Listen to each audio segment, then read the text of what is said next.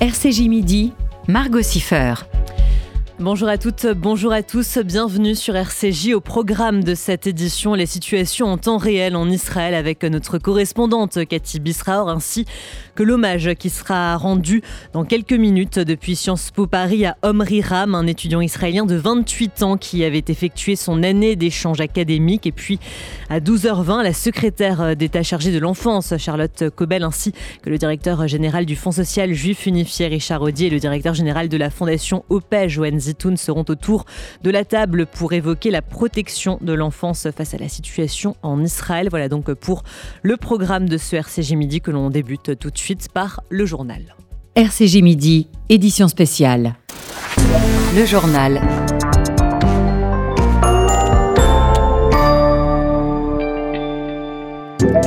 On vient de l'apprendre, une attaque au couteau a eu lieu ce matin au lycée Gambetta d'Arras. Un enseignant est mort et deux autres personnes ont été blessées. L'auteur qui a crié à la Akbar au moment de l'attaque a été interpellé par la police.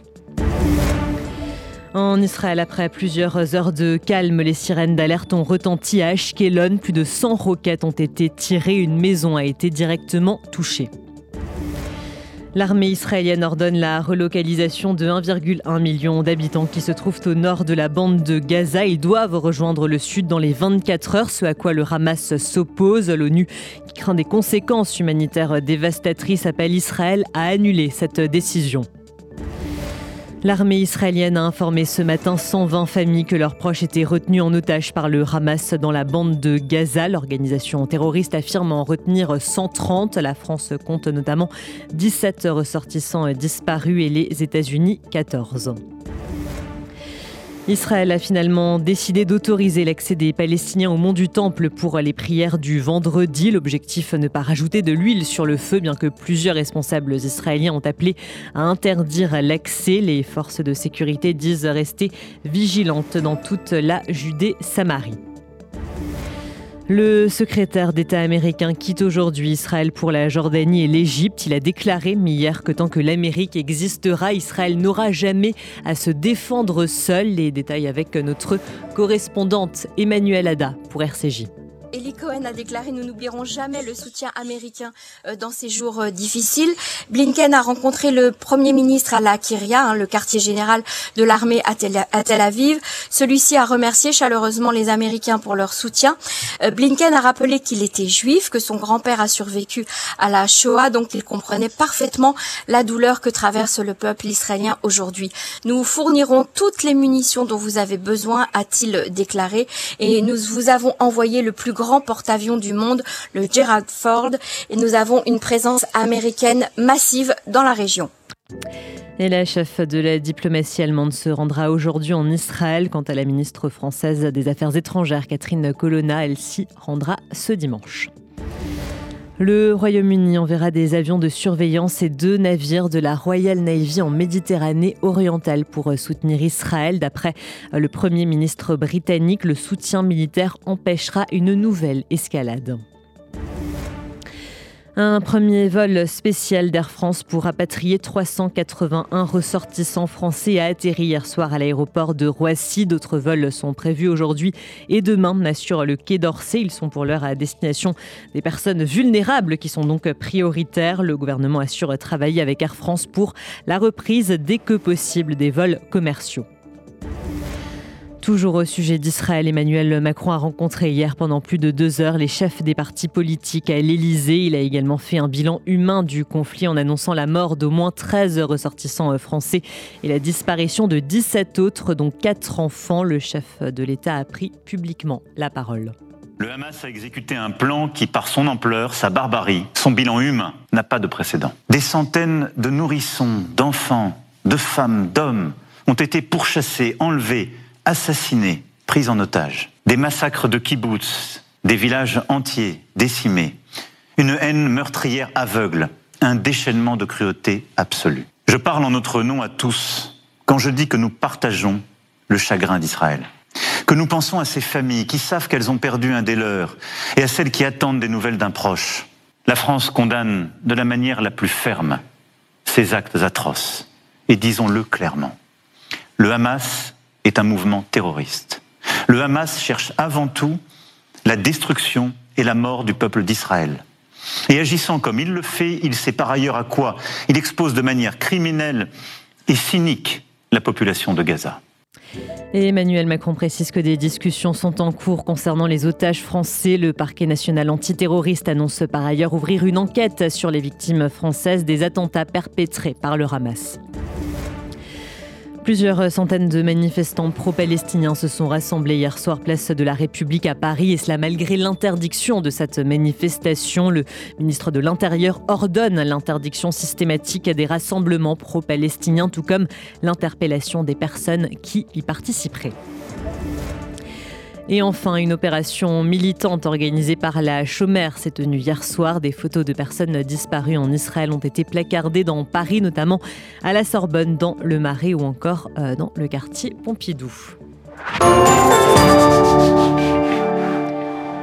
Vous écoutez RCJ, les 12h07. On prend euh, maintenant euh, la direction d'Israël pour retrouver Cathy Bisraor, notre correspondante. Bonjour Cathy. Bonjour Margot. On commence, Cathy, par faire euh, le point sur euh, la situation sécuritaire, notamment à Ashkelon, qui a subi, je crois, une pluie de roquettes ce matin pas ce matin, mais en ce moment même, Margot, il y a euh, des sirènes d'alarme dans toute la zone d'Ashkelon, pas seulement la zone d'Ashkelon, mais de tout ce qu'on appelle Ashfela, c'est-à-dire toute la zone qui se trouve entre Ashkelon et euh, Shemesh pour les personnes qui habitent en Israël et qui, suivent l'actualité. Toute cette zone-là, il y a des alertes avec une véritable pluie de roquettes euh, depuis maintenant presque une demi-heure, des dizaines et des dizaines de roquettes presque toutes les minutes. Une des maisons d'Ashkelon a été euh, touchée de plein fouet et en partie détruite, mais par chance, la famille n'a pas été touchée. Elle se trouvait à l'intérieur de la chambre étanche, ce qui prouve encore une fois euh, l'importance de suivre les ordres de la défense passive et de se réfugier dans les chambres étanches dès qu'il y a une alerte. Donc en ce moment même, euh, attaque par roquette contre Ashkelon et la zone au sud d'Ashkelon. Qu'en est-il, Cathy, des habitants du nord de Gaza qui sont appelés par l'armée israélienne à se relocaliser dans le sud alors que le Hamas s'y oppose? Oui, c'est le développement, à mon avis, important, le plus important qui se passe ces dernières heures. Euh, c'est Saal qui a envoyé par message téléphonique et par vocal téléphonique à des centaines de milliers de Palestiniens directement sur leur portable en disant si vous voulez sauver votre vie et celle de votre famille, quittez immédiatement vos maisons et dirigez-vous en direction du sud de la bande de Gaza. Le sud de la bande de Gaza, c'est la partie de la bande de Gaza qui se trouve près de l'Égypte, évidemment, alors que le nord était véritablement beaucoup plus le fief euh, du euh, Hamas.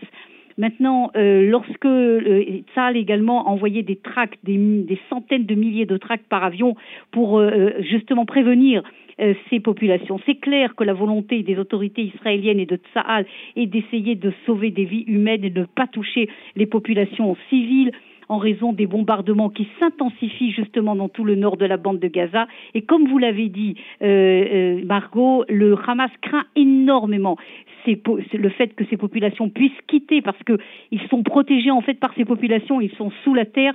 Au-dessus, il y a des immeubles avec des populations civiles qui les protègent. Et pour eux, évidemment, ces populations civiles ne doivent pas être déplacées ils essayent même par la force. Il y a des témoignages qui montrent que par la force, parfois, le Hamas tente d'empêcher les populations civiles de quitter, mais on voit depuis à peu près deux trois heures maintenant un flux de population très important qui quitte à pied ou en voiture ou en vélo en direction du nord de la bande de Gaza, en direction du sud, craignant véritablement que les menaces de Tsahal soient appliquées dans les prochaines heures.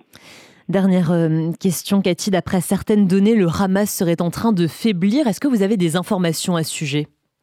Écoutez, je crois qu'il faut être très très prudent. C'est clair que le but de la guerre, euh, le Premier ministre, le chef d'état-major, euh, les nouveaux ministres qui sont rentrés dans le gouvernement l'ont dit clairement, le but de la guerre, c'est qu'il n'y ait plus de Hamas après cette guerre. Et donc c'est sûr que c'est ça l'objectif. Maintenant, dire aujourd'hui que le Hamas commence à, affaiblir, à mon avis, c'est un peu trop tôt pour le dire. D'abord, il faut voir ce qui se passe sur le terrain. On voit que le Hamas continue à contrôler. C'est sûr qu'il contrôle beaucoup moins le sud de la bande de Gaza, mais il contrôle encore totalement le nord de la bande de Gaza. On voit encore qu'ils arrivent à tirer des roquettes et des pluies de roquettes contre Ashkelon. Il faut comprendre ce qui se passe. Il se trouve aujourd'hui sous terre. Il y a une ville de Gaza sous la ville de Gaza. Et pour l'instant, ils sont là-bas. Les deux possibilités pour véritablement mettre un terme à euh, ce régime du Hamas, c'est d'abord ce qu'ils craignent énormément que les populations quittent en fait la zone du Hamas? Exactement le phénomène de 1948, si vous voulez. C'est pour ça d'ailleurs qu'ils tentent de s'empêcher, euh, d'empêcher euh, que les populations quittent. Et la deuxième possibilité, véritablement, ici, personne n'a d'illusion.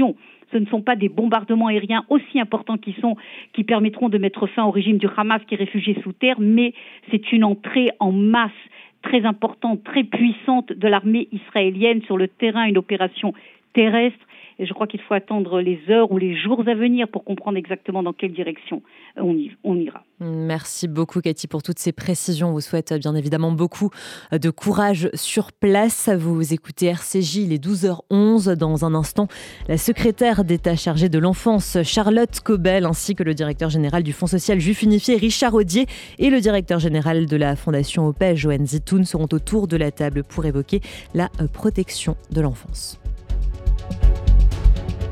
RCG Midi, édition spéciale.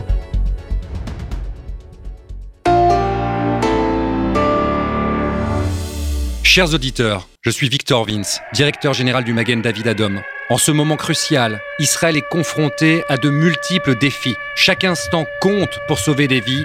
Rejoignez-nous dans cette lutte vitale. Votre don au Magen David Adom soutiendra nos équipes médicales et de secours qui bravent tous les dangers pour protéger et soigner les citoyens d'Israël. Pour faire votre don, mda-france.org ou MDA France, 40 rue de Liège, Paris. MDA France, association au service de la vie. Moi, euh, oui, oui, je jette de l'argent par les fenêtres. Mais uniquement sur les autoroutes. Parce que sinon, je fais appel à Best Fenêtre. De la porte d'entrée à la pergola, en passant par les volets roulants, ils s'occupent de tout. Et comme ils sont qualifiés RGE Calibre, je suis tranquille. Ah, j'ai de vous dire. Avec eux, je bénéficie même des aides de l'État. Particuliers, professionnels, collectivités, Best Fenêtre, 132 rue de Bagnolet, Paris 20e. 01 43 73 36 36. Best Fenêtre, la qualité au meilleur prix. Un message du Fonds social juif unifié. Salut, c'est Benjamin. Je suis volontaire en service civique au FSJU. Tu as entre 16 et 25 ans tu veux te rendre utile? Deviens volontaire en service civique dans une association. Tu effectueras une mission rémunérée de 8 mois au service de l'autre. Pour rejoindre la promo 2023-2024, envoie ton CV à contactnoé@fju.org. contactnoé@fju.org. C'est le moment d'être meilleur. Envie d'apporter votre soutien à une cause qui vous tient à cœur? Venez rejoindre la formidable équipe de bénévoles du Fonds social juif unifié. Écoute de nos aînés, contribution à l'organisation d'événements, support administratif. Grâce à vous, le FSJU a la possibilité de continuer à mener à bien ses missions sociales, éducatives et culturelles. Mettez à profit vos compétences et partagez votre expérience en contactant Laetitia Ayoun au 06 80 50 69 88. 06 80 50 69 88. RCJ.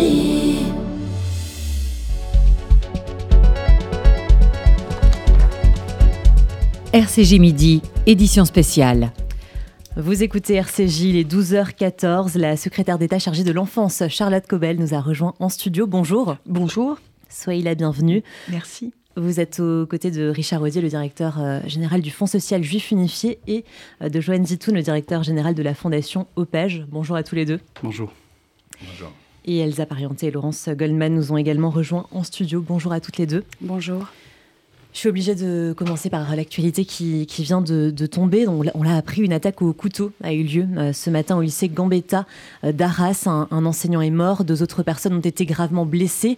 L'auteur qui a crié Allah Akbar a été interpellé par euh, la police. Est-ce que vous avez des informations plus précises? J'ai pas d'informations plus précises que celle-ci. Euh, le ministre de l'Intérieur se déplace sur les lieux. Mm. Évidemment, euh, une enquête judiciaire vient, vient de démarrer. Euh, comme vous, une émotion absolue de ce type de fait dans mm. les écoles, ces lieux où, on le redit, les enfants sont là pour s'épanouir.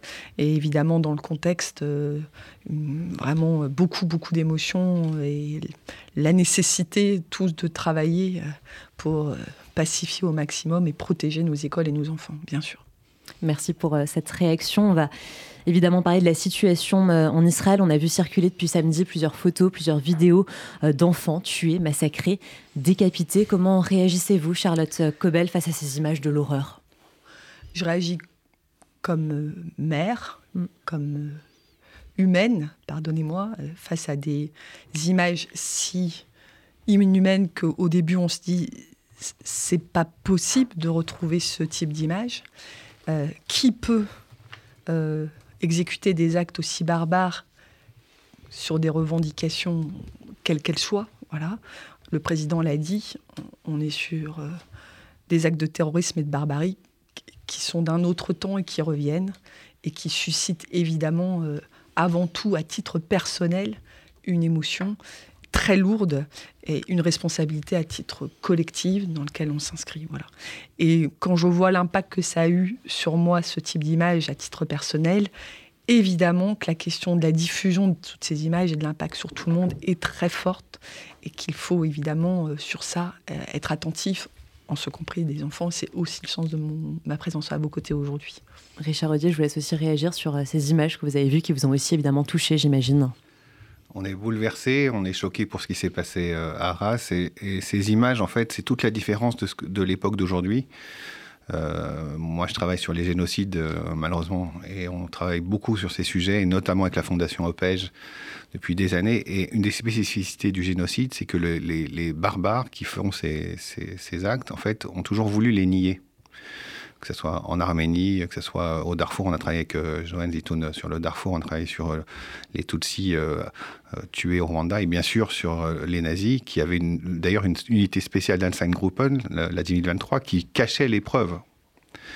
Là, ce qui est nouveau, et c'est pour ça qu'on est ensemble avec, avec Madame la Ministre et, et la Fondation OPEJ, c'est que les barbares d'aujourd'hui, non seulement ils veulent assumer, les montrer, les diffuser et jouer avec. Et je crois que ça, euh, il va falloir qu'on travaille de façon extrêmement forte sur ces sujets, voire, euh, ça c'est mon côté militant qui dit ça, mais peut-être prendre des décisions aussi de, fermeture de support. On est capable de le faire pour la pédophilie, on est capable de le faire euh, pour des, images de, de, violence comme ça. Je crois que là, l'intolérable est dépassé. On ne peut pas laisser faire ça parce que les enfants sont les gens qui vont être à nos places dans quelques années et c'est un traumatisme qui va perdurer. Joanne Zitoun, vous voulez rajouter quelque chose? Évidemment, je, je, souscris pleinement à la fois à l'émotion et à la fois à, reprendre raison dans un moment où justement tout est très confusant. Euh, dans la protection de l'enfance, euh, bien bien de se rajouter aujourd'hui quelque chose de cet ordre-là. On ne s'y attendait pas du tout. On est percuté de plein fouet par, par cette réalité d'une violence inouïe. Et oui, nous les adultes, nous devons être responsables face à cela et protéger tous les enfants. Et évidemment, j'ai une une attention particulière auprès des enfants vulnérables, ces enfants extraordinaires dans nos maisons d'enfants, dans nos lieux d'accompagnement, parce que ceux-là peut-être sont plus à même d'être exposés à ce qui fait véritablement danger.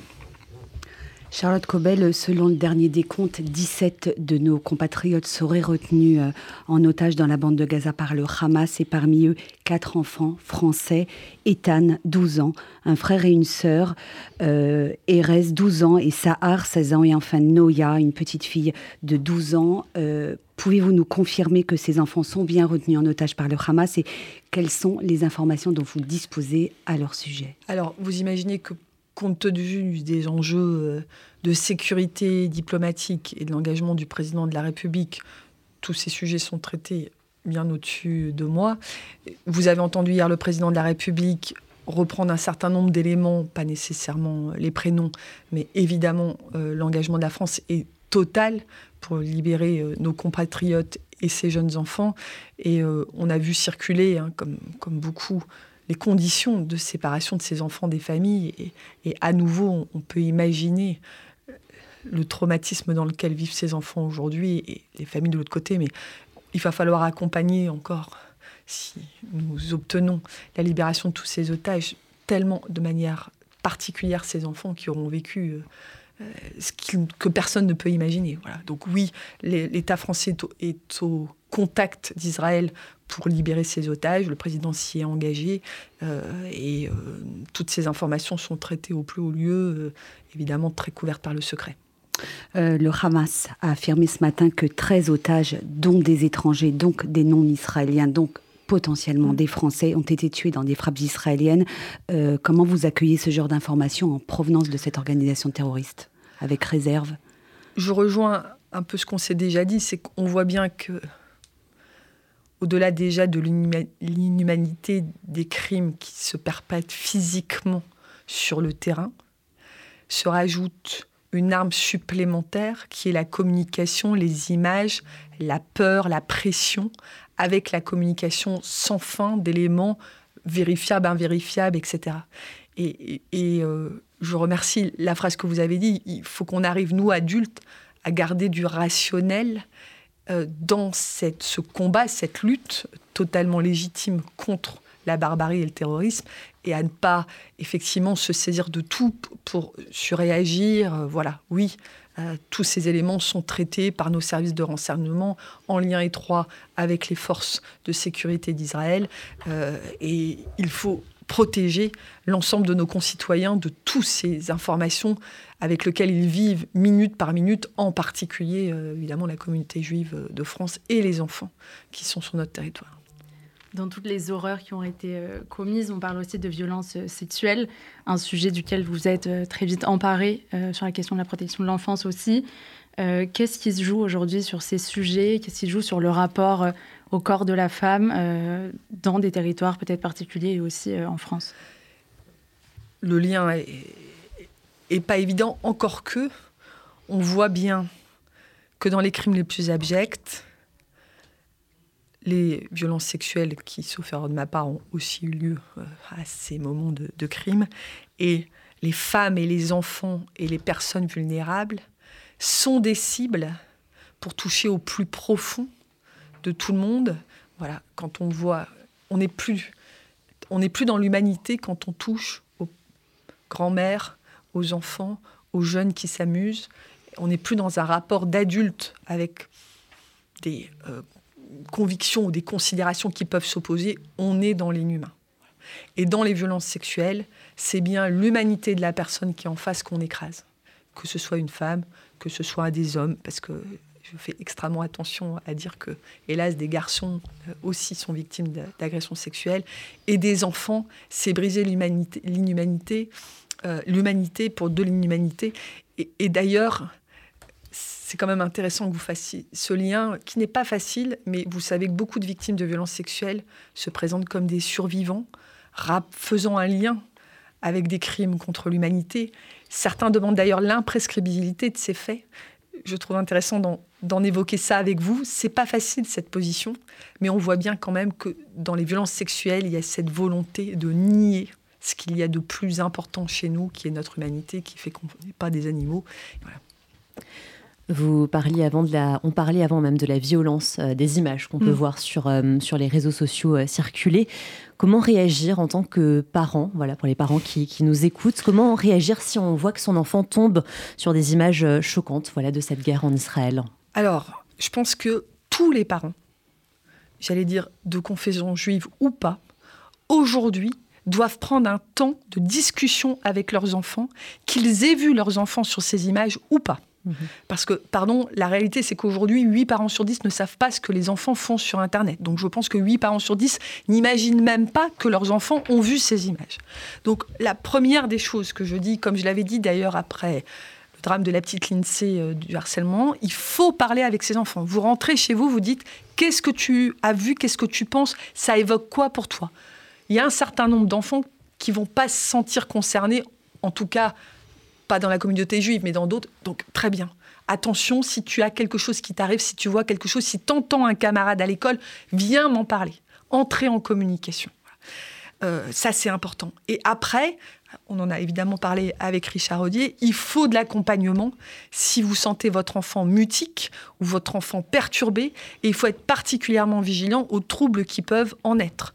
Le sommeil, l'alimentation dans un sens comme dans un autre, les propos euh, le, mutisme, euh, l'excitation, tout ça doit être des signaux qui doivent conduire vers un accompagnement qui sera, à mon avis, nécessaire pour énormément d'enfants.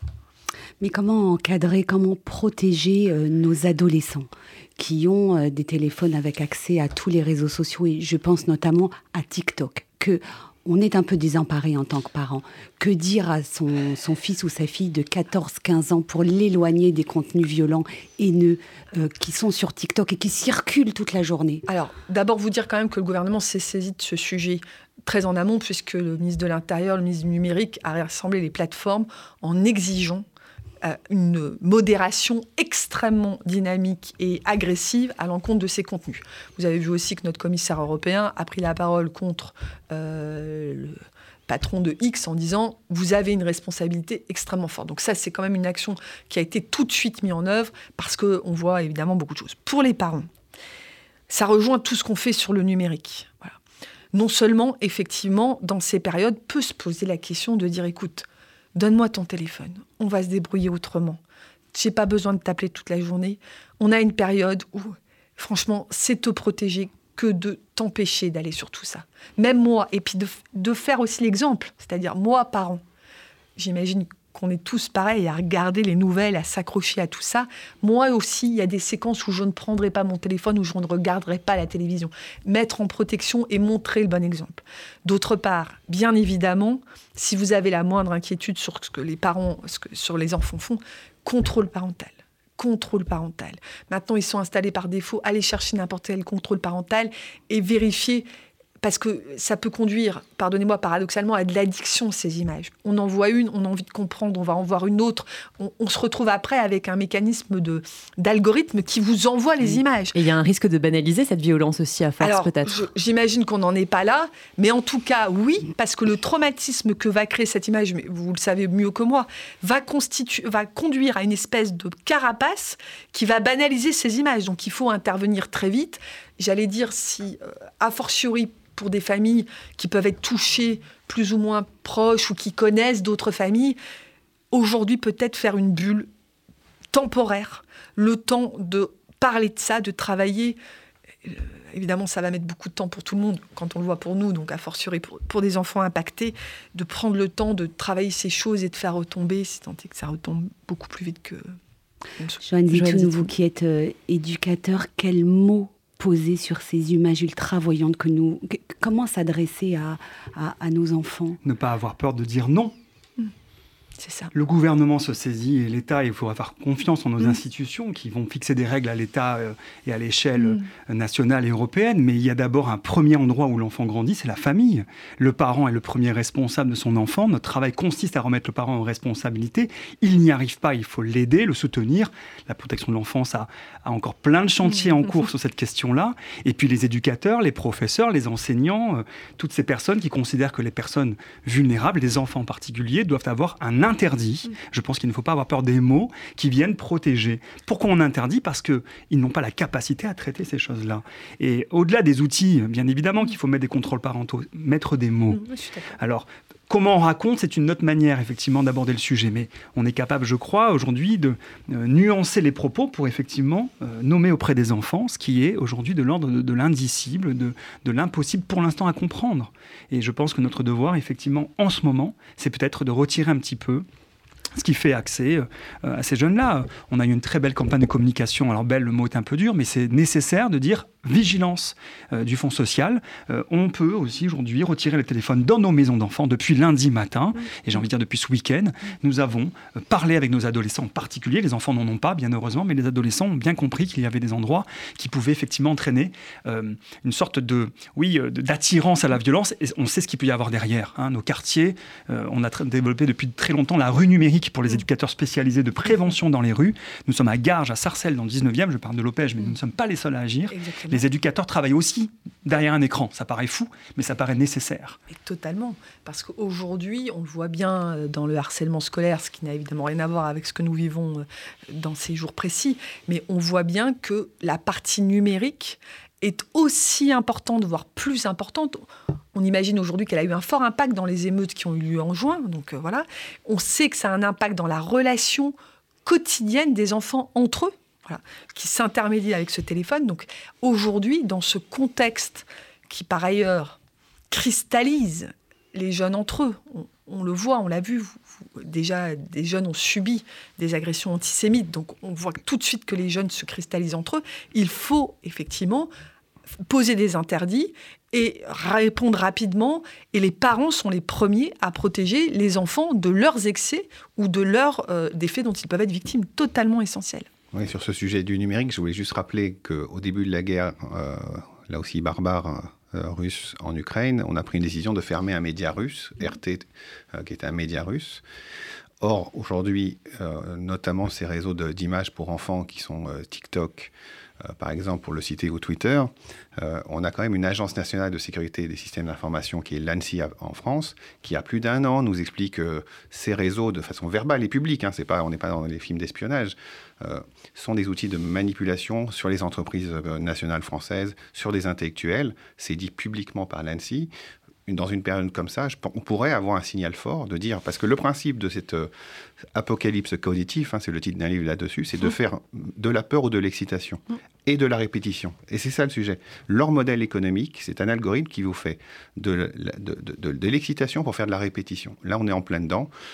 On pourrait demander une mesure euh, peut-être temporaire, mais au moins que ces opérateurs au niveau européen puissent faire une halte pour calmer le jeu. C'est une discussion que nous avons euh, devant le Parlement puisque Jean-Noël Barrot porte un texte sur la sécurité numérique. Et c'est des discussions que nous avons au niveau européen puisque nous sommes en fait très encadrés par deux grands textes qu'on appelle DSA, DMA, et qui, directive services numériques et directrice marché numérique, qui nous cadrent. Euh, voilà. Et nous avons régulièrement un bras de fer courtois, mais un bras de fer sur ces sujets-là avec l'Europe, euh, sur les enjeux du numérique aujourd'hui. Moi, je le vois dans le champ de la protection de l'enfance. Il y a une question qui se pose au niveau de l'Europe. Est-ce que la loi qui est passée, qui met la majorité numérique à 15 ans, est une loi conforme aux réglementations de marché européens Quelque part, moi, je le dis, il y a un moment, il va falloir savoir quelles sont nos grandes ambitions. Mon ambition à moi, c'est d'éviter que les enfants deviennent à la fois totalement manipulés, perdent leur santé mentale, soient agressés, deviennent des victimes, euh, soient impactés par des images inadaptées à leur âge, par des images violentes, soient impactés par les fake news. Donc il faut qu'on fasse cette limite extrêmement importante et qu'on assume, qu'on restreint le marché et qu'on embête un peu les adultes dont l'âge sera aussi contrôlé. Donc il y a aujourd'hui un problème de valeur entre les grandes règles de liberté, les libertés des adultes, la liberté d'expression, la liberté de créer des sites internet et face à ça, la protection de nos enfants. Et j'imagine effectivement qu'au quotidien, vous mesurez comme moi ce que ça a comme impact dans la vie de nos enfants, dans la santé mentale de nos enfants, dans les comportements, dans la construction sociale, affective de nos enfants. Et d'ailleurs, euh, en un mot de nouveau historique, dans tous ces processus génocidaires, on voit qu'il y a 20 ans d'incubation minimum de haine, 50 ans au Rwanda, ça démarre dans les années 50. En Arménie, j'en parle même pas. Euh, sur la Shoah, au minimum 33 euh, à 45. Et sur le Darfour, c'est 30 ans de racisme contre les Noirs africains par euh, les Janjaouides euh, arabes au Soudan, qui permettent à un moment de décrocher de l'humanité et d'être capable de violer, tuer un enfant. Dans le cas du Hamas, ils ont pris en 2005 la bande de Gaza. Depuis 2005, on le sait, les télés d'enfants, les, les, équivalents de, des émissions pour enfants sont avec des mitraillettes, des gosses avec des, des ceintures explosifs. Ces enfants qui ont été produits par cette cette euh, culture de, la haine, c'est ceux qui sont aujourd'hui dans les champs de bataille. Et c'est pour ça que les décisions qu'on doit prendre au niveau européen, on a la chance d'avoir un magistrat et une ministre, ou une ministre et un magistrat, euh, je pense qu'il y a une réglementation à faire. Et une maman. Une maman. Elsa Parienté euh, sur la question du, justement de l'éducation, qui est euh, comme souvent un outil indispensable à la fois en termes de, prévention comme d'apaisement. Euh, il y a des élus Renaissance qui ont demandé ce matin la suppression de l'incitation à la haine dans les manuels scolaires palestiniens. Est-ce que vous soutenez cette demande, Madame la Ministre Charlotte Cobel alors, pardon, j'ai pas suivi ce, sujet-là. Donc, il y a des ministres en France qui demandent la suppression de l'incitation à la haine dans quel type de, de document Manuel scolaire palestinien des élus Renaissance ils, sortent un peu de leur champ euh, de compétences, voilà. Non, mais euh, le, on n'est pas dans une dans ce type de décision aujourd'hui. Aujourd'hui, on, est dans une guerre, dans un combat international, euh, et, je trouve que c'est très intéressant ce que vous dites. La haine, manifestement, elle est entretenue de, de longue date. C'est peut-être symbolique et un élément supplémentaire. Euh, mais évidemment que le, le, il faut jouer sur tous les tableaux et beaucoup plus largement que ça. Je, respecte évidemment que les députés se saisissent de tout, mais on, est sur une dimension tellement aujourd'hui plus large que je pense que ça ne suffirait pas si c'est cette question. Voilà. Euh, Charlotte Colbel, j'aurais deux questions concernant euh, spécifiquement euh, les enfants. tout d'abord, les enfants dans les écoles juives. Hein, mm. Les écoles, comme tous les bâtiments de la communauté juive, sont placés sous haute protection mm. judiciaire depuis lundi. C'est une situation particulièrement anxiogène mm. pour les familles. que pouvez-vous faire au poste qui est le vôtre pour les accompagner au mieux? Est-ce que vous envisagez, par exemple, peut-être la création d'une cellule d'assistance psychologique au sein des écoles juives? Alors, j'ai compris que c'était une initiative que vous portez et que moi, je trouve évidemment totalement indispensable, de la même manière évidemment que le, euh, ministère de l'Éducation nationale s'est créé des cellules psychologiques quand, des événements se créent au sein des écoles. Euh, nous en avons parlé avec Richard Audier. Je, pense que c'est plus qu'utile et euh, vous, allez évidemment mettre en lumière le numéro que vous avez créé. Il faut impérativement, ça rejoint d'ailleurs ce que j'ai dit, si vos enfants aujourd'hui éprouve d'une manière ou d'une autre une toute petite angoisse euh, euh, et euh, manifeste des comportements qui sont inhabituels, n'hésitez vraiment pas à vous appuyer sur cette très belle initiative. Je vais, je vais me permettre de donner le numéro puisque très gentiment Richard me le confie. 01 86 96 20 00. Ce n'est pas un numéro si facile à retenir, mais on va le diffuser par tout moyen, par mes réseaux, par les vôtres. 01 86 96 20 00.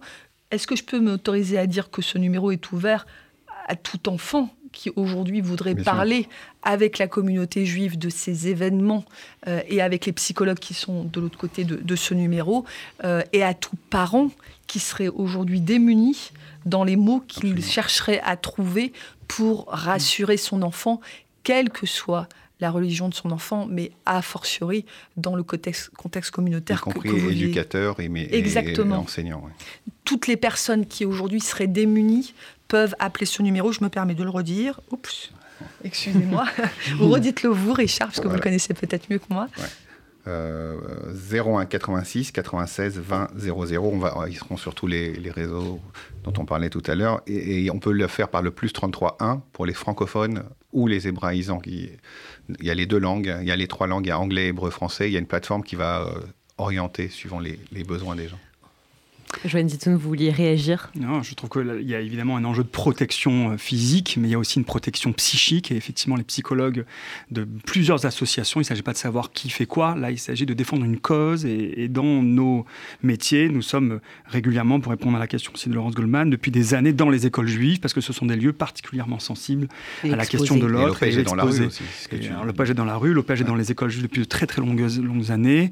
Euh, et là, on a réussi, sous l'impulsion du Fonds social juif unifié à coordonner notre action de manière à ce qu'on puisse répondre à toute situation de souffrance, H24, tous les jours, juif ou non juif. C'est pas la question, c'est la souffrance aujourd'hui qui est un enjeu pour nous. Et, on y répondra parents, enfants, professionnels, français, anglais, hébreu. Donc l'école doit rester un sanctuaire, c'est un peu votre, votre message aujourd'hui. Aujourd'hui, l'école a une place en France, peut-être dans d'autres pays aussi, mais chez nous, l'école, c'est quand même un, la mère de toutes les batailles pour les mm. enfants. Souvent d'ailleurs, moi-même, je, je, réagis en disant, chaque fois qu'on apprend avec les enfants, on se tourne vers l'école. On dit, c'est l'école qui doit faire, c'est l'école qui doit rétablir l'égalité des chances, c'est l'école qui doit protéger. Oui, parce que nos enfants, ils passent des journées entières, parce que nos enfants, ils rencontrent des camarades ou d'autres enfants, parce qu'ils sont encadrés par des adultes, et parce qu'ils doivent s'y épanouir, s'y émanciper, acquérir des savoirs fondamentaux, et devenir les adultes, se construire pour être les adultes de demain.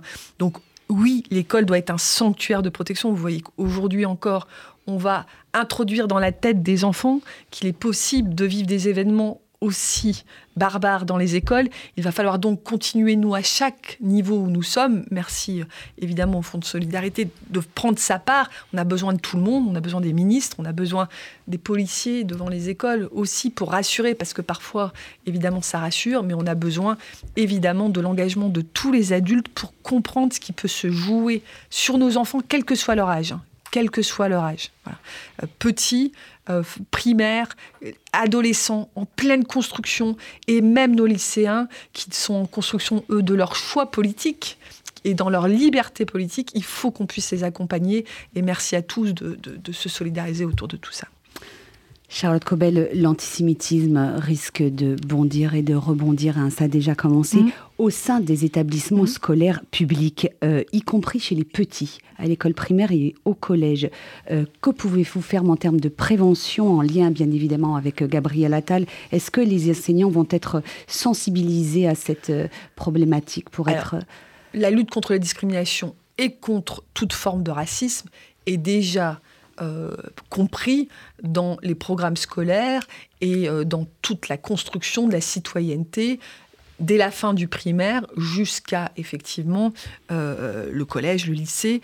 Et la lutte contre l'antisémitisme fait évidemment partie des priorités de, de, tout notre enseignement sur la citoyenneté. Il va y avoir un sujet sur les plus petits. on dit souvent que la vérité sort de la bouche des enfants. Moi, je complète en disant ce qui se passe à la maison sort souvent par la bouche des enfants. Donc il est extrêmement à nouveau important, pas nécessairement de punir l'enfant qui va rapporter des propos euh, qui ne sont pas nécessairement les siens, mais de travailler avec les parents sur l'antisémitisme en primaire. Ça ne vient pas seul, je le dis souvent, les enfants naissent pas homophobes, les enfants ne naissent pas sexistes, les enfants ne naissent pas antisémites. Ce n'est pas vrai. Donc là, c'est quelque chose qui doit être pris en compte avec la famille. Explication des professeurs, reprise des professeurs, ne rien laisser passer, rentrer dans l'explication tout de suite, et après, si ça reprend, travailler avec les parents, responsabiliser les parents. Parce que les enfants, ils peuvent aussi absorber les propos des petits copains. Ils peuvent absorber les images qu'ils ont vues. Je vous indique quand même que l'âge moyen pour avoir un smartphone, c'est 9-10 ans. Euh, les enfants disent qu'ils ne sont pas inscrits sur les réseaux sociaux, mais 70% disent je suis sur TikTok avant avant d'arriver au collège. Donc il y a besoin que les parents prennent leurs responsabilités et que les enseignants soient très à l'aise pour évidemment poser les limites et venir derrière chercher les parents si y a, on s'inscrit dans ce type de propos. Et après, pour les plus grands, ne rien laisser passer. Le garde des Sceaux et le ministre de l'Intérieur ont été très très clairs. Tous les actes antisémites, en particulier dans cette période, mais déjà de manière générale, on ne doit rien laisser passer. Ce sont des délits qui peuvent être mmh. punis, qui peuvent être punis de prison. Voilà. Et évidemment, l'incitation à la haine raciale est un combat que nous portons depuis très longtemps et qu'il faut continuer, en particulier dans ces temps particulièrement troublés. Est-ce que vous encouragez les parents dont les enfants seraient victimes euh, d'agressions de nature antisémite dans les cours d'école, et ça a déjà commencé cette semaine, à déposer une main courante au commissariat, comme ça a été le cas pour un enfant récemment euh, victime de, de, de, de harcèlement. C'est pas une main courante. C'est saisir l'école en disant voilà ce qui s'est passé et euh, porter plainte si les parents considèrent que les faits ont percuté l'enfant. Et voilà, c'est-à-dire que là, on est dans un moment, on le voit bien avec les événements d'aujourd'hui, où il faut qu'on soit tous acteurs pour repérer ce qui dérape. Alors, peut-être que ça va pas déraper longtemps et que dès que l'adulte interviendra, euh, ça reviendra. Mais il faut surtout avoir tous les capteurs pour éviter les passages à l'acte extrêmement graves. Donc, euh, il ne faut rien laisser passer et s'adresser à l'établissement comme s'adresser à la justice si vous le jugez nécessaire. Je le répète, euh, l'antisémitisme est couvert par plusieurs délits. La plainte est légitime. Il n'y a vraiment pas de débat à avoir sur ça. Joanne Zitoun, allez-y. Oui, très rapidement. Il, faut utiliser ce qui existe déjà, de la même manière qu'un enfant, on en parlait tout à l'heure, peut-être victime de violences sexuelles. Il y a un numéro dédié pour ces enfants. Quand il a des enfants en danger, il y a une plateforme qui s'appelle la CRIP qui doit réagir. Mm. De la même manière que ce fléau continue à agir, qui est le racisme, l'antisémitisme, la xénophobie, tout ce qui est la culture de la haine, il y a aujourd'hui de quoi agir. Il y a une loi en France, il faut déposer une plainte, il ne faut pas avoir peur de la loi. Elle sert à délimiter ce qui était, ce qui était interdit. Et moi, en tant qu'éducateur, en tout cas responsable de cette question, comment on, accompagne les moments où il y a une difficulté. Je prends un exemple très récent. Il y a deux jours, un collège de la République française qui nous sollicite parce qu'on a une expertise sur la question de l'enfance en danger avec l'histoire de l'OPEJ. Ils ont des jeunes qui ont fait de l'apologie du terrorisme via un groupe WhatsApp. Ils nous ont sollicité. On doit réagir, sanctionner, mais on doit aussi accompagner de manière éducative. Et c'est comme ça qu'on va essayer un petit peu de transformer un petit peu là où malheureusement se génèrent des choses qui sont pas possibles. Donc oui, il faut accompagner là aussi où il faut mettre de l'interdit et il y a aussi, à mon avis, à mettre de l'éducatif, toujours de l'éducatif, sans arrêt de l'éducatif. Constamment, constamment. Et plus les enfants enfants sont jeunes, plus on doit être dans l'éducatif. Je rappelle, je suis désolée, je donne un autre numéro, mais parce qu'on va avoir ce genre de situation. J'en profite. Alors, vous avez dit le 119 pour les enfants en danger. Moi, je rappelle le 3018 parce que à nouveau, on va avoir sur ce sujet d'antisémitisme un lien étroit entre ce qui se passe à l'école et le numérique. Vous avez parlé de boucle WhatsApp. Euh, je, je n'ai aucun doute sur le fait qu'évidemment, euh, les plateformes, etc., vont être des lieux où les enfants vont se déchaîner à nouveau avec des mots d'adultes. Il faut savoir qu'en appelant le 3018, on peut obtenir du retrait de contenu en moins d'une heure. D'accord? Donc vous êtes pour n'importe quelle situation, harcèlement sexuel, etc. Donc si vous êtes harcelé avec cette connotation euh, de discrimination raciale, appelez le 3018 pour faire retirer les contenus. Voilà. Et le 3018, lui, est en contact avec les écoles, avec les autorités, y compris les autorités judiciaires. Et si le 3018 mesure qu'on a passé un seuil si tant est qu'il y a un seuil de l'acceptable et qu'on rentre dans une situation de danger, parce que ça peut être le cas, de danger psychologique pour l'enfant qui subit cette haine raciale ou du danger physique parce qu'on voit arriver euh, des événements euh, qui peuvent... Ils signaleront ça à la justice. Donc, autre numéro, sur le numérique, si vous vous sentez en violence, 3018, retrait de contenu en une heure. Donc les parents ont quand même des relais. Et ce qu'il faut peut-être dans ce moment-là, c'est ce que je vous propose aussi, euh, c'est qu'on soit bien coordonné entre les différentes plateformes pour échanger entre nous et, faire agir ceux qui agissent en fonction de la CRIP pour les situations de danger, le 3018 et évidemment le numéro que vous mettez en place pour qu'on soit le plus attentif possible que les situations ne dégénèrent pas. Yanis Roder, professeur euh, d'histoire-géographie en Seine-Saint-Denis, évoquait euh, cette semaine à notre micro le sentiment de solitude de beaucoup euh, d'élèves juifs en école publique actuellement. Il y a aussi le sujet de la vulnérabilité de ces enfants, d'autant plus fort de ces élèves lorsqu'ils sont dans des issus de familles en difficulté sociale notamment. Est-ce qu'il y a des dispositifs spécifiques pour détecter, accompagner ces enfants qui parfois font face aussi à des, des problématiques de harcèlement encore plus dures? Alors, d'abord, euh, le ministre de l'Éducation nationale et, le ministre de l'Intérieur se sont déplacés euh, dès qu'il y a eu les premiers événements euh, il y a quelques jours pour rappeler que c'était notre obligation au gouvernement d'assurer la sécurité de tous les enfants, et en particulier des enfants juifs, y compris évidemment dans l'école publique, qui, comme toutes les écoles, doit être un lieu de sécurité et d'épanouissement. Il ne faut rien laisser passer. On en revient à ce qu'on s'est dit. Il faut porter plainte, il faut signaler. Il faut surtout que les familles, y compris les plus modestes, n'aient absolument pas peur d'entrer en contact avec l'école ou avec l'autorité, les autorités de sécurité ou de, justice pour porter plainte. Alors après, euh, je pense que dans ce contexte, euh, hélas, a fortiori avec les événements euh, que nous connaissons encore aujourd'hui, l'ensemble des corps éducatifs et pédagogiques dans les écoles vont être particulièrement attentifs, évidemment, aux enfants à la fois vulnérables, quels qu'ils soient, et aux enfants vulnérables qui euh, seront dans ce contexte. Euh, j'ai absolument aucun doute sur ça.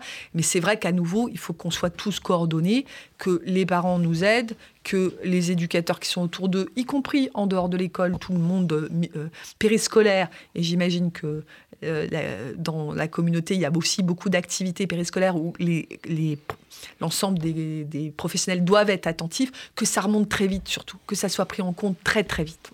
Donc euh, voilà. Et puis évidemment. J'ajouterais, euh, vu qu'il y a eu beaucoup de violence et de, réseautage d'extrémistes dans les milieux sportifs mm, euh, et les salles de sport. Également. Tout à fait. Que tous les professionnels aujourd'hui se, sentent intègrent dans leur grille de lecture cette hypothèse qui va durer, je le crains, encore un certain nombre de semaines.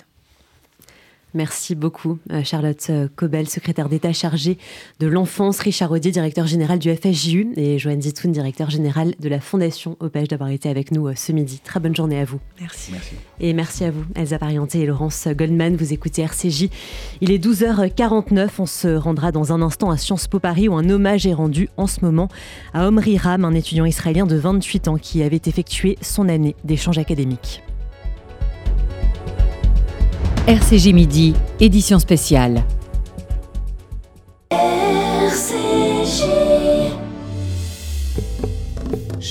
Avec le FEGU, mobilisons-nous pour Israël. Engagez-vous dans l'action d'urgence. Votre aide fournira nourriture, produits d'hygiène, médicaments et réconfort aux enfants. En collaboration avec nos partenaires israéliens, la Tête, la Ravaya Israéli et le FSU Israël, nous ciblons précisément les besoins sur le terrain, venant en aide aux appelés, aux populations dans le besoin, aux évacués des localités entourant Gaza et aux familles dans les abris. L'urgence est réelle et votre soutien est vital pour les semaines à venir. Donnez maintenant sur don.fju.org slash urgence-israël don.fju.org slash urgence-israël rien, un dépistage du cancer du sein. Mais c'est le meilleur moyen de détecter un cancer précoce ou de s'assurer qu'il n'y a rien. Et la personne la mieux placée pour vous en convaincre, c'est vous. Alors à partir de 50 ans, faites-vous dépister tous les deux ans. Oui, bonjour, je voudrais prendre un rendez-vous, s'il vous plaît. Vous vous en remercierez. C'est pour un dépistage. Pour en savoir plus, consultez votre médecin ou rendez-vous sur le site e-cancer.fr. Un message de l'Institut national du cancer. Tu as entre 17 et 30 ans, tu portes un projet innovant qui dynamise le monde juif et tu sens qu'avec un coup de pouce, ton initiative pourrait décoller, l'appel à projet Noé est fait pour toi. Si ton projet est retenu, tu bénéficieras d'une bourse jusqu'à 10 000 euros, d'un incubateur de 6 mois avec des mentors, les workshops Noé et d'une visibilité média sur les réseaux du FSJU. Alors n'attends plus, dépose ton dossier de candidature dès maintenant sur noépourlajeunesse.org, rubrique appel à projet Noé. noépourlajeunesse.org. Chers auditeurs, je suis Victor Vince, directeur général du Magen David Adom. En ce moment crucial, Israël est confronté à de multiples défis. Chaque instant compte pour sauver des vies. Rejoignez-nous dans cette lutte vitale. Votre don au Magen David Adom soutiendra nos équipes médicales et de secours qui bravent tous les dangers pour protéger et soigner les citoyens d'Israël. Pour faire votre don, mda-france.org ou MDA France, 40 rue de Liège, Paris. MDA France, association au service de la vie. RCG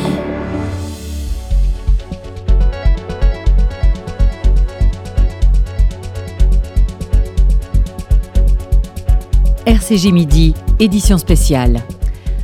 Vous écoutez RCJ, les 12h52 samedi dernier. Omri Ram, un étudiant israélien de 28 ans, a été assassiné par le Hamas alors qu'il participait à la rave party dans le sud d'Israël. Il avait effectué son année d'échange académique à Sciences Po euh, Paris l'an dernier. Un hommage lui est rendu à Sciences Po ainsi qu'à toutes les victimes du terrorisme au cloître de Saint-Thomas. Et notre journaliste Raphaël Usan est sur place. Raphaël, est-ce que beaucoup de personnes ont assisté à cet hommage?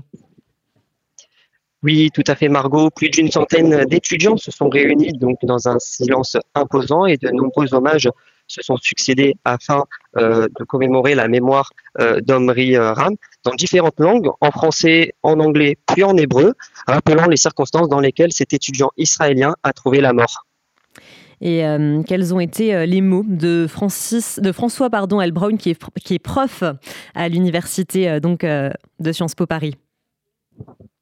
Alors donc oui, donc le professeur euh, François euh, donc a fait directement le, le parallèle avec euh, euh David Kritz, qui lui aussi avait euh, trouvé la mort et qui était pardon également étudiant à Sciences Po en échange avec l'université de Jérusalem, tragiquement décédé 21 ans plus tôt dans la cantine de l'université à Jérusalem. Et donc, euh, tout d'abord, je tiens aussi à rappeler que l'administration a déjà rendu hommage sur les réseaux sociaux et notamment sur euh, X en début de semaine. Donc, je cite, nous condamnons fermement et avec la plus grande vigueur ces attaques terroristes, à marteler l'Institut euh, d'études politiques de Paris.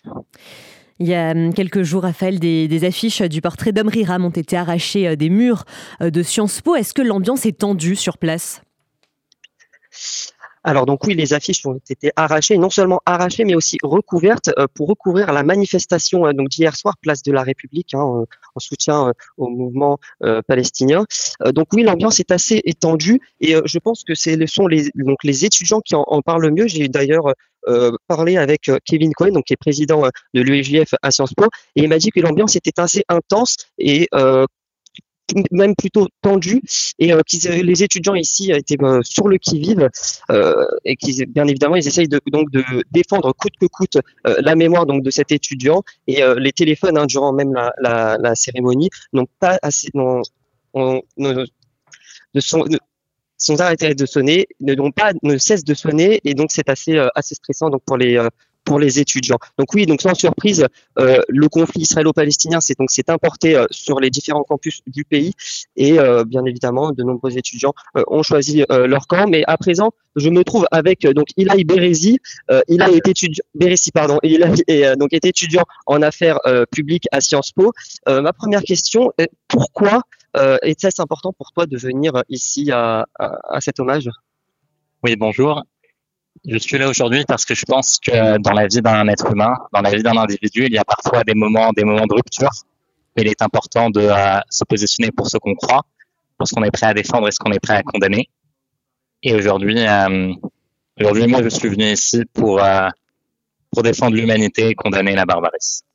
Et quel, et quel message, quel message souhaiterais-tu apporter aujourd'hui? Euh, je pense que dans ces temps particuliers, les mots sonnent creux et que euh, et que euh, c'est facile de c'est facile d'émettre des messages sans agir en conséquence. Mais je pense que ce qu'en tant que Français, en tant que Juif, il fallait retenir, c'est que ce qui compte, c'est la défense de la, paix, de la paix et la condamnation de l'obscurantisme, et que pour cela, en tant que Français, la République doit être unie. Voilà, j'étais avec euh, euh Ilaï, euh, étudiant à Sciences Po. Merci beaucoup Raphaël pour ce direct donc depuis euh, Sciences Po Paris pour l'hommage rendu donc à Omri Ram qui nous a quittés. Vous écoutez RCJ, il est 12h56. Notre journaliste Victoria Géraud-Velmont nous a rejoint en studio. Bonjour Victoria. Bonjour Margot. Victoria, vous êtes intéressée pour nous aux familles qui ont des proches euh, disparus en Israël. Oui, en effet, hier à 15h, heure française, nous découvrions les histoires des personnes qui ont de la famille qui ont été kidnappées. Tous et tous sont des membres du coup de leur famille kidnappés par le, le Hamas le samedi 7 octobre et tous et tous sont les frères, les femmes, les mères, les filles de franco-israéliens ou français. Depuis samedi, ces familles n'ont aucune nouvelle de leurs proches. Ces proches étaient dans les kibbutzim à côté de la bande de Gaza. D'autres faisaient la fête au Festival pour la paix Tribe of Nova. Écoutez Doron, sa fille Karine était au festival de musique dans le Negev. Après un dernier message reçu à 8h33, il n'a plus eu de nouvelles de sa fille. Doron, je suis le père de Karine. Karine elle est partie voilà, pour, euh, pour euh, danser après un peu avec les, les, les copines. Et m'a invité message à samedi à 8h43. M'a invité message dans la portable qu'elle elle a marqué.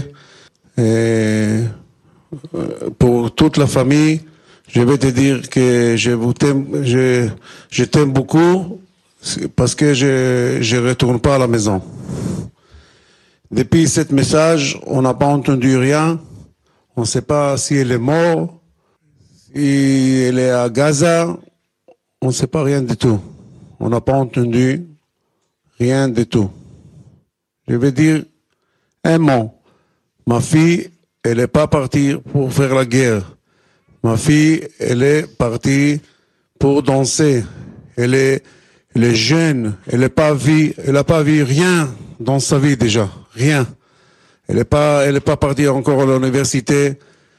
Rien du tout elle a vu dans sa vie. Elle, est partie seulement pour danser. C'est tout.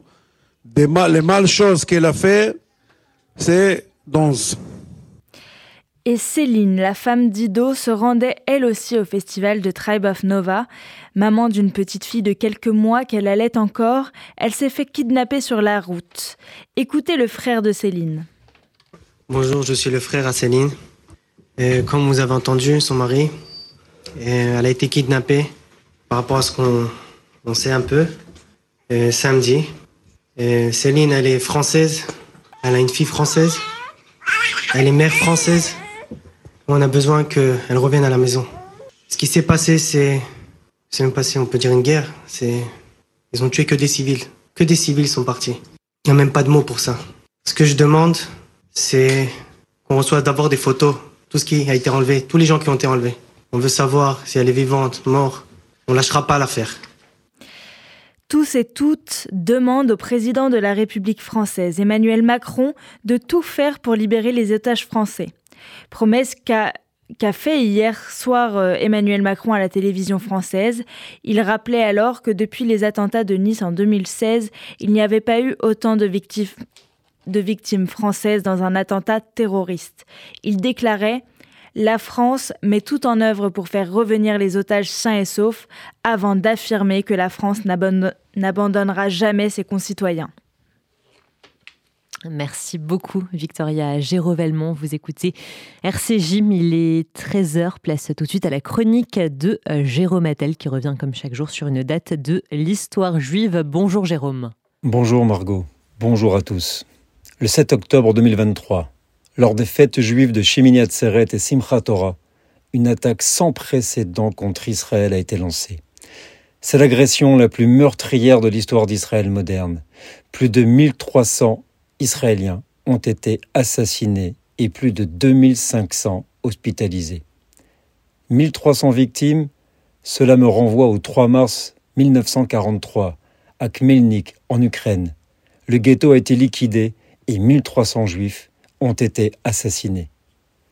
En plus, plus de 160 Israéliens ont été capturés et ramenés à Gaza, retenus en otage.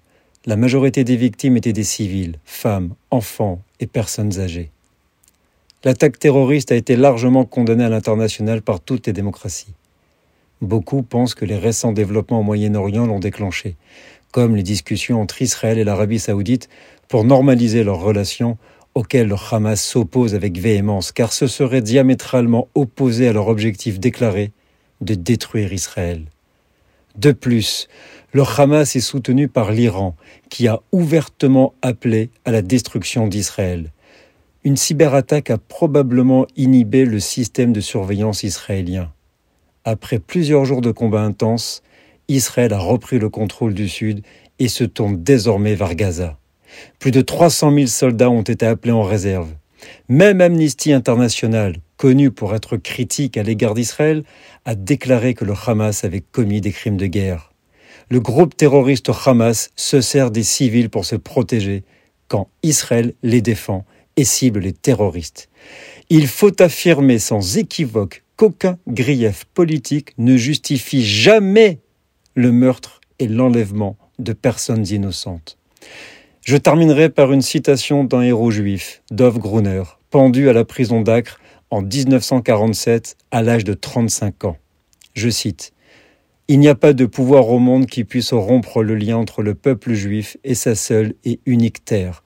Quiconque essaie de le faire, sa main sera coupée et la malédiction de Dieu reposera sur lui pour toujours. Fin de citation. À demain. Jérôme Attal, vous écoutez RCJ.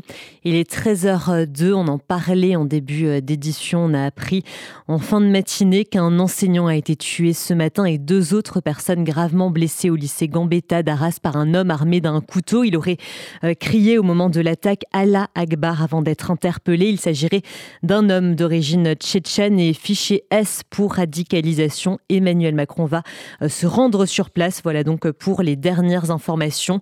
Donc 13h03, c'est la fin de cette édition. Merci à vous de nous avoir suivis. Dans un instant, vous retrouverez un livre, un lecteur avec Florence Berthoud qui a reçu Sophie Malik Prunier pour parler du livre Une rançon de David Malouf. Voilà euh, pour le programme. Je vous souhaite une très bonne journée à l'écoute de RCJ.